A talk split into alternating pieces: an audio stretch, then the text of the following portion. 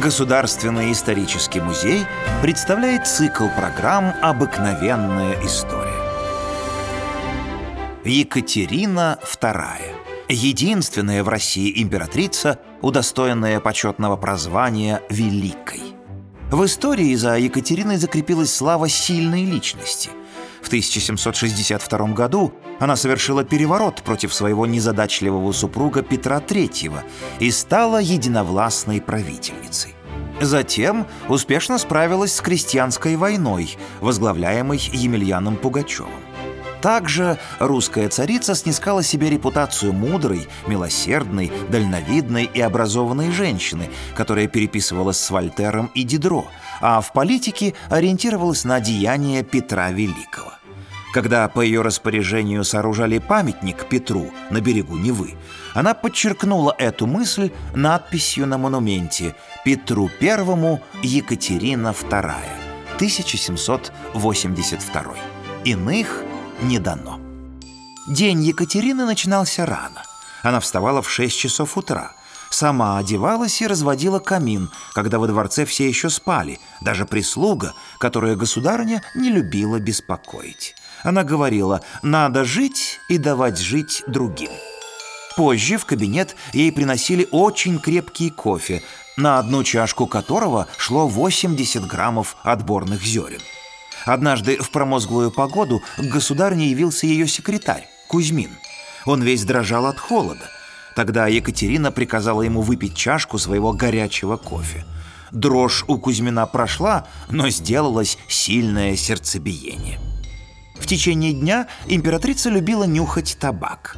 Однажды графиня Александра Броницкая заметила, что Екатерина берет табак левой рукой и спросила, а чего же не правой, Ваше Величество? Я, как царь-баба, часто даю целовать руку и нахожу непристойным всех душить табаком, ответила императрица.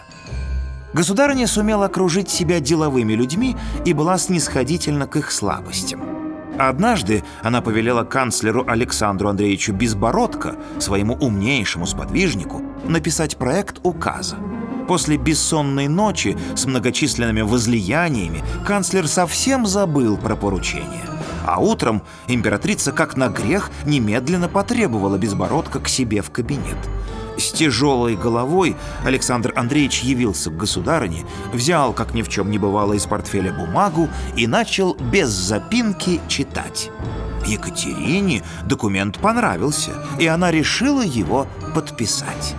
Как же она была удивлена, когда смущенный канцлер протянул ей чистый лист бумаги. Время Екатерины II – время победных войн и героев – как-то адмирал Василий Яковлевич Чичагов, одержавший решительную победу над шведским флотом, был представлен государыне, которая пожелала услышать подробности о морской победе. Окружающие предупредили Екатерину, что адмирал порой употребляет слишком крепкие выражения, понятные лишь его матросам. Но императрица все же пригласила Чичагова в Зимний дворец. Адмирал сначала стеснялся, но чем подробнее описывал сражение, тем больше горячился и ругал шведов отборной флотской бранью. Наконец, герой опомнился и воскликнул «Виноват, Ваше Величество!» «Продолжайте, Василий Яковлевич», — ласково сказала Екатерина. «Я ваших морских терминов не разумею». Приходите в исторический музей, и вы узнаете о героях наших программ гораздо больше интересных и удивительных фактов. До новых встреч в цикле «Обыкновенная история».